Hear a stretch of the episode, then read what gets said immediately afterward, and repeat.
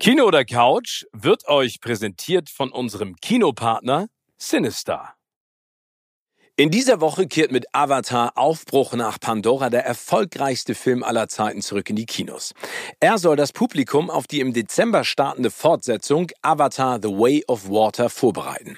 Der erste Avatar-Film wurde dafür extra noch einmal überarbeitet und kommt zudem in 4K HDR in die Kinos. Avatar Aufbruch nach Pandora von 2009 gilt mit weltweiten Einnahmen von über 2,8 Milliarden Dollar als finanziell erfolgreich erfolgreichster Film der Geschichte. 2017 begann James Cameron dann mit der gleichzeitigen Arbeit an vier weiteren Avatar-Filmen. Die geplanten Filmstarts wurden häufiger verschoben, zuletzt wegen der Corona-Pandemie. Aber nun geht es weiter. Avatar The Way of Water kommt nun Mitte Dezember in die Kinos, gefolgt von den weiteren Teilen im Jahre 2024, dann 2026 und 2028.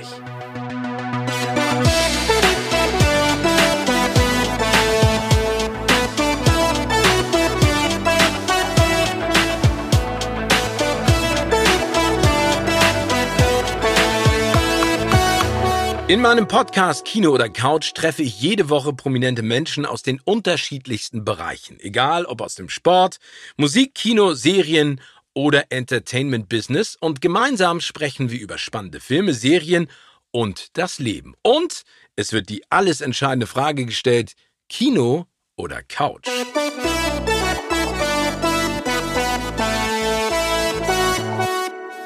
I have the great pleasure to talk to one of the most inspiring and creative people that this world has ever seen. He sailed the Titanic and dove to the real ship and the deepest part of the ocean.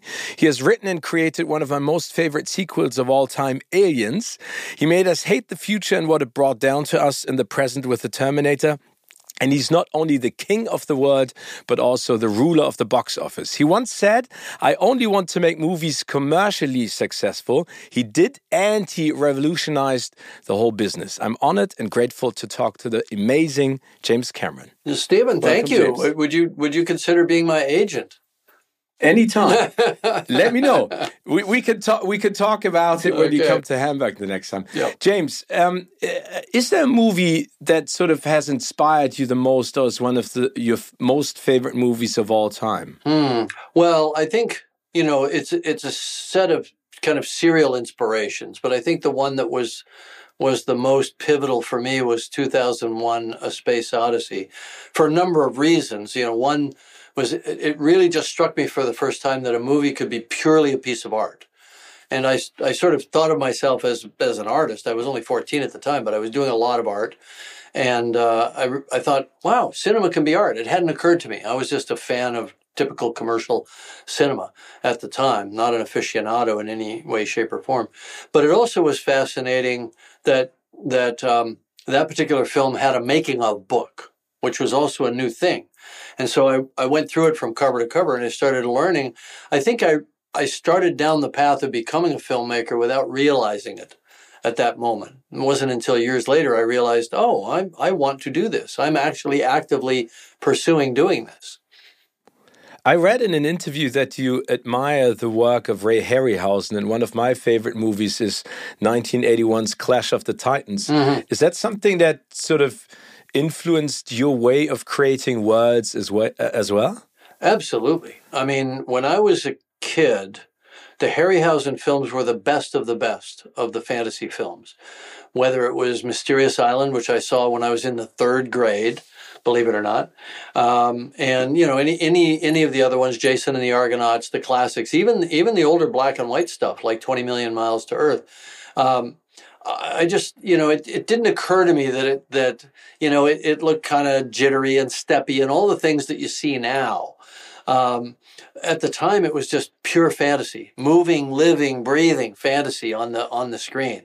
And there wasn't anything else like it. I mean, Ray kind of really was in a class by himself for a long time. I got to know him in his later years and, and, you know, it was so hard not to be just this kind of fanboy because he, he did it all. He he he sketched, he drew, he sculpted, he he did it all. He was handcrafting his films, and I think a, a bit of that stuck with me because I I always feel on the set that I'm not really making the movie if I'm not getting my hands dirty, if I'm not helping the grips move things around or moving plants or doing putting putting the blood on the actor's face so it's just right, not too much.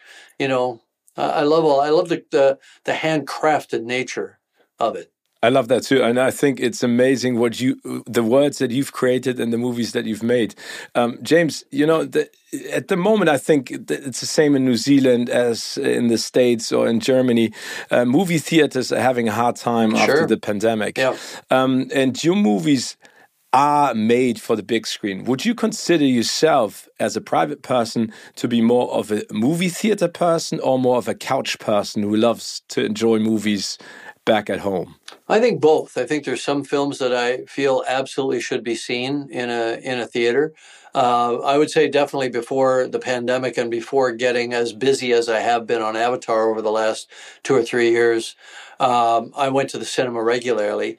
Not so much over the last couple of years, and in the last few months, since it's actually been possible again, I've just been, you know, on, on such intense deadline pressure. I haven't really gotten out as much as I would normally do. But I'm really looking forward to just going back to the movies, you know, and I think a lot of people share that. And you can see that there's been a, a big resurgence over the last, let's call it six months or so. Um, and hopefully that continues. I mean, I think streaming has taken a bite. We don't know how deep that bite is yet until this all kind of normalizes, and that may take another year or so. Um, talking about movie theaters, um, you know, finally, I think everyone is very eager and keen to see what you've created with Avatar: Way of the Water. But I would like to talk about, you know, the first Avatar first. Yeah, please. Why you? Why is it so important to bring it back to the movie theaters, to the cinemas, to the audience? I don't know if it's important to the world. It's important to me because we, you know, we made this film for the big screen. You know, we we pioneered a lot of the 3D technology and a lot of the rendering technology and performance capture and so on to create a kind of ex- an experience that I think of as like a lucid dream state, right? Where you're seeing something that's clearly impossible, but it looks completely real. And the, the stereoscopic projection adds a level to that that's really hard to describe to people, especially when they either haven't seen a lot of movies lately in theaters because of streaming, or maybe they've seen some bad 3D along the way and, and gotten turned off from it. But you know, we we authored uh, the film natively in 3D, and we think that it's actually really, really good 3D, the kind that you should be watching.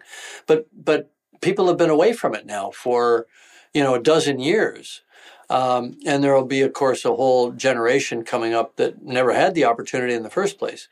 So, you know, I think it's, I think it was important for us to remind people what the cinematic experience can be. And also, by the way, why not reacquaint people with the story of Avatar so I don't have to spend the whole first 20 minutes of the new film telling you the story that already happened and we could just kind of move on from there you know that was that's my hope anyway we'll see I would like to tell you a little personal story because uh, back when Avatar came out, I hosted the premiere and the press conference conference with you in Berlin. Oh, and the night was a before, memorable press conference because they never was. asked the cast any questions. I, I actually got exactly. pissed off. And do you yeah, remember I, that I got mad at the yeah. at the journalists? Yes, I know. I remember that, and, and rightful so. But the funny thing is, I had to work very late the night before in Hamburg, and I drove through the night to get to Berlin and got there at three o'clock in the morning. Oh, and boy. then I went to see the movie at seven o'clock in the morning. so I was completely uh, without enough sleep. And I was like, oh my goodness, you know, close to three hours. I don't know if I can take it. And I was so blown away. It, it you know, it, from minute one, I was taken into that world of the night to that uh, to that amazing planet, and you know now uh, close to a decade later. Um, I still love that movie so much. Would you, as the creator of that word, say that it aged gracefully? Are you still happy with the product, or are you so keen, you know, in creating the next two, uh, number two and three and four, that looking back sometimes gives you the feeling oh i should have done something differently. I should have added no. some scenes. I should have yeah, added i see where effects. you're going. I see where you're going. I, so look i don't cringe at anything in the first film and i don't have any regrets about about the about the creative choices. Um, i was actually just i just i sat and watched it with my kids and they hadn't seen it other than on on you know TV on a flat screen. And um, I I asked them if they'd watch it in 3D. They're not big 3D fans, and so I said, look, it's my birthday. And that's my birthday request. Do you watch the damn movie in 3D? Okay. And they said, oh, okay, Dad. And they all watched it in 3D and they said, hmm, we get it. Okay, we get it. Uh, so, you know, I think even people that are skeptical about 3D could have a very enjoyable surprise, uh, you know, if they see the film. In terms of how it's aged, I think it's aged like a like a good wine. I think it's actually improved uh, a little bit in the last um, the last decade, and I think its relevance has certainly increased. You know, as we live in a world that's under uh, you know ever increasing threat from you know uh, humans in their interaction with nature, destroying nature kind of almost as fast as we humanly can. And we've got climate change looming that we've got to we've got to course correct. And you know, the film is not preachy about the environmental themes, but I believe that the way it could be most effective is by reminding people what we're losing. You know, through the lens of fantasy, through the lens of science fiction. It's not shots of polar bears, you know, it's it all takes place on another planet, but it reminds you of that of that sense of connectedness to nature that we all had when we're kids. I guess is is how it works because it almost seems to work on a subconscious level. The film.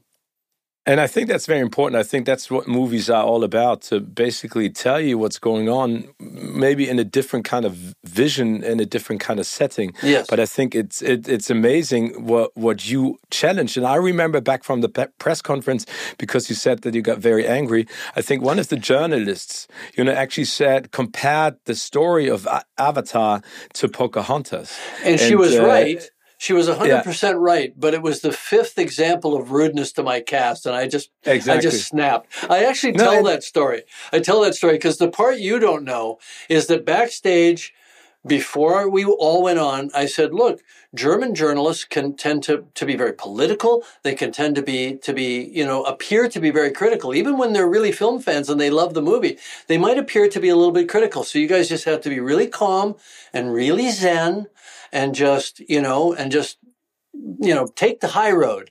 And I gave them this whole speech. And then half an hour into the press conference, I said, I think I said to her, that's the stupidest question I ever heard.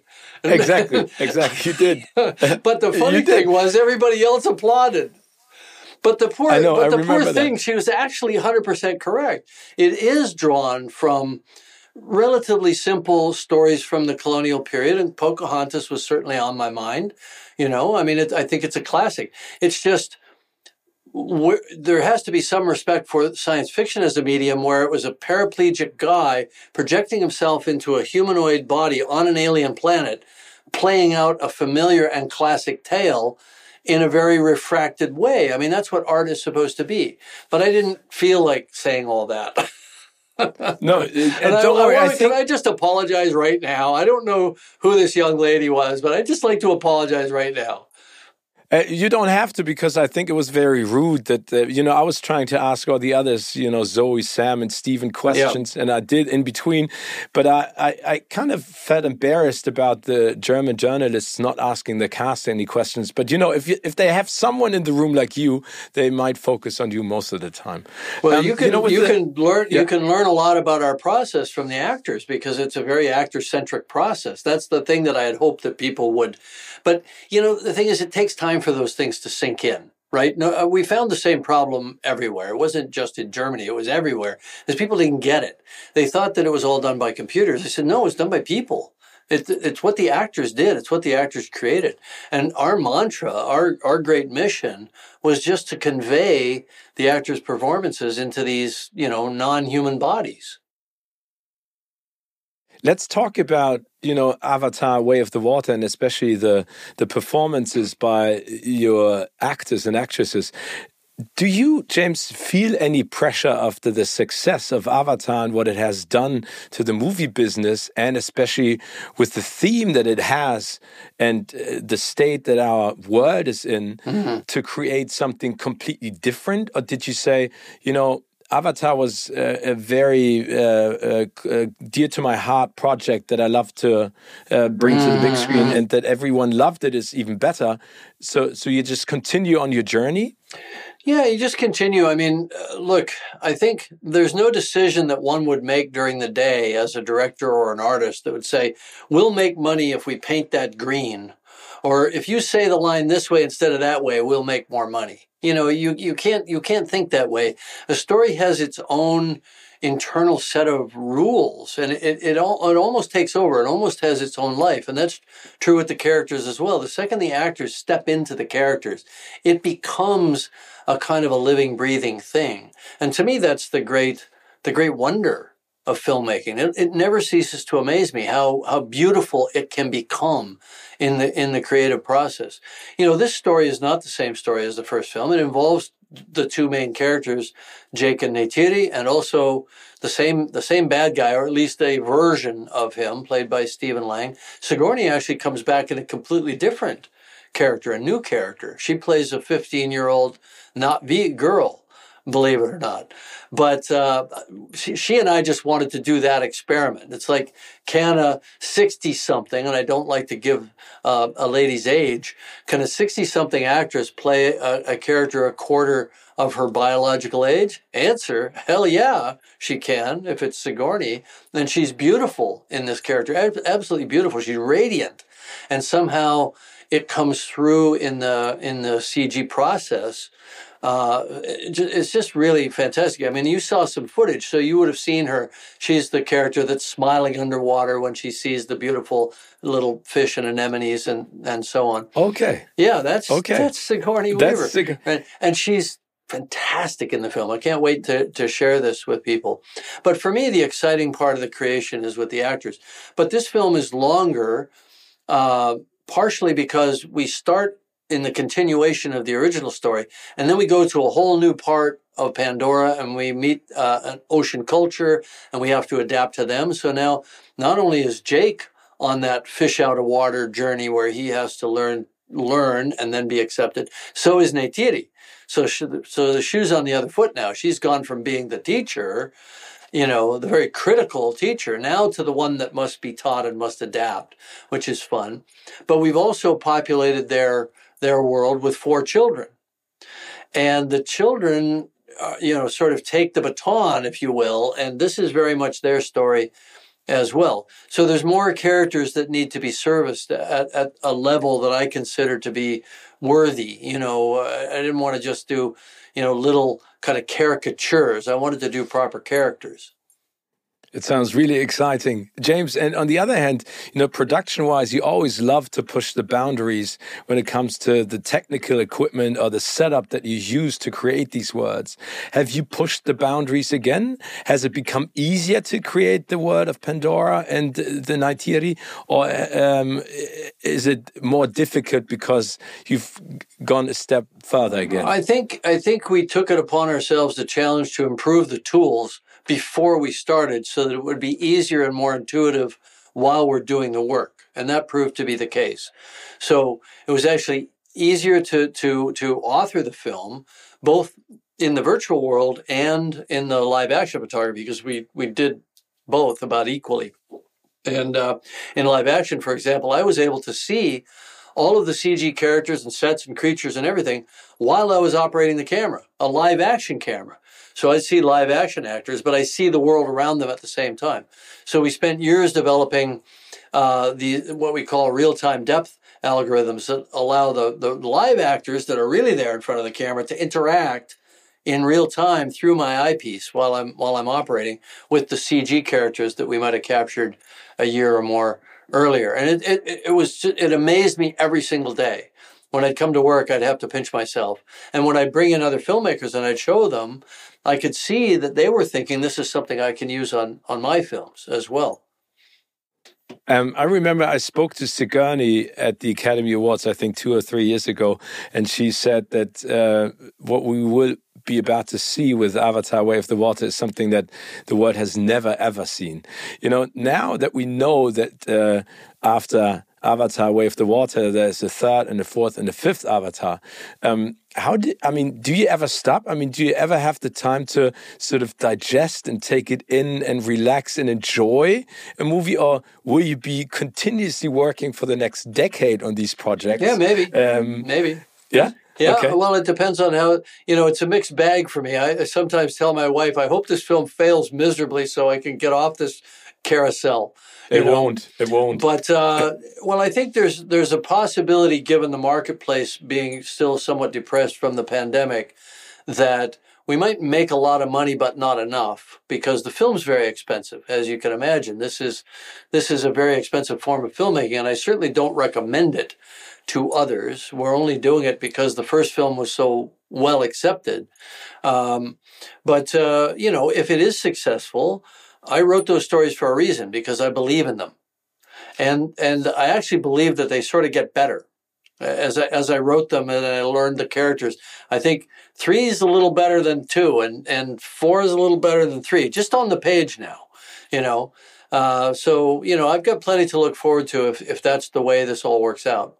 It, it would definitely work out, and I can't wait to see all the things that you will still create in the near future. James, the last question that I have is: um, uh, Which movie title would you say would perfectly describe your life at the moment? Oh, I don't know, chaos walking. Chaos walking, really, a creative chaos walking. Yeah, right. It's a, well, look, filmmaking is always a chaotic process, and it, and it, as it should be, right? If you if it was all mapped out ahead of time, it wouldn't be any fun, right? So we're making new discoveries every day in the in the visual effects and in the music and the scoring and like what works. And as we mix the movie, you know, it, we're we're kind of in the last draft of telling the story now, and it, it's an exciting time because it's all coming together. And there's one thing I know for sure. It'll be in movie theaters on December 16th, whether I'm ready to release it to the world or not. So, you know, we've got a lot of work ahead of us. Thank you, James. It's been uh, wonderful to talk to you. Very inspiring. Uh, you're a great person and a fantastic movie maker. And thank you so much for everything that you've done. Well, thanks, Steven, and great questions. It it was a pleasure talking to you.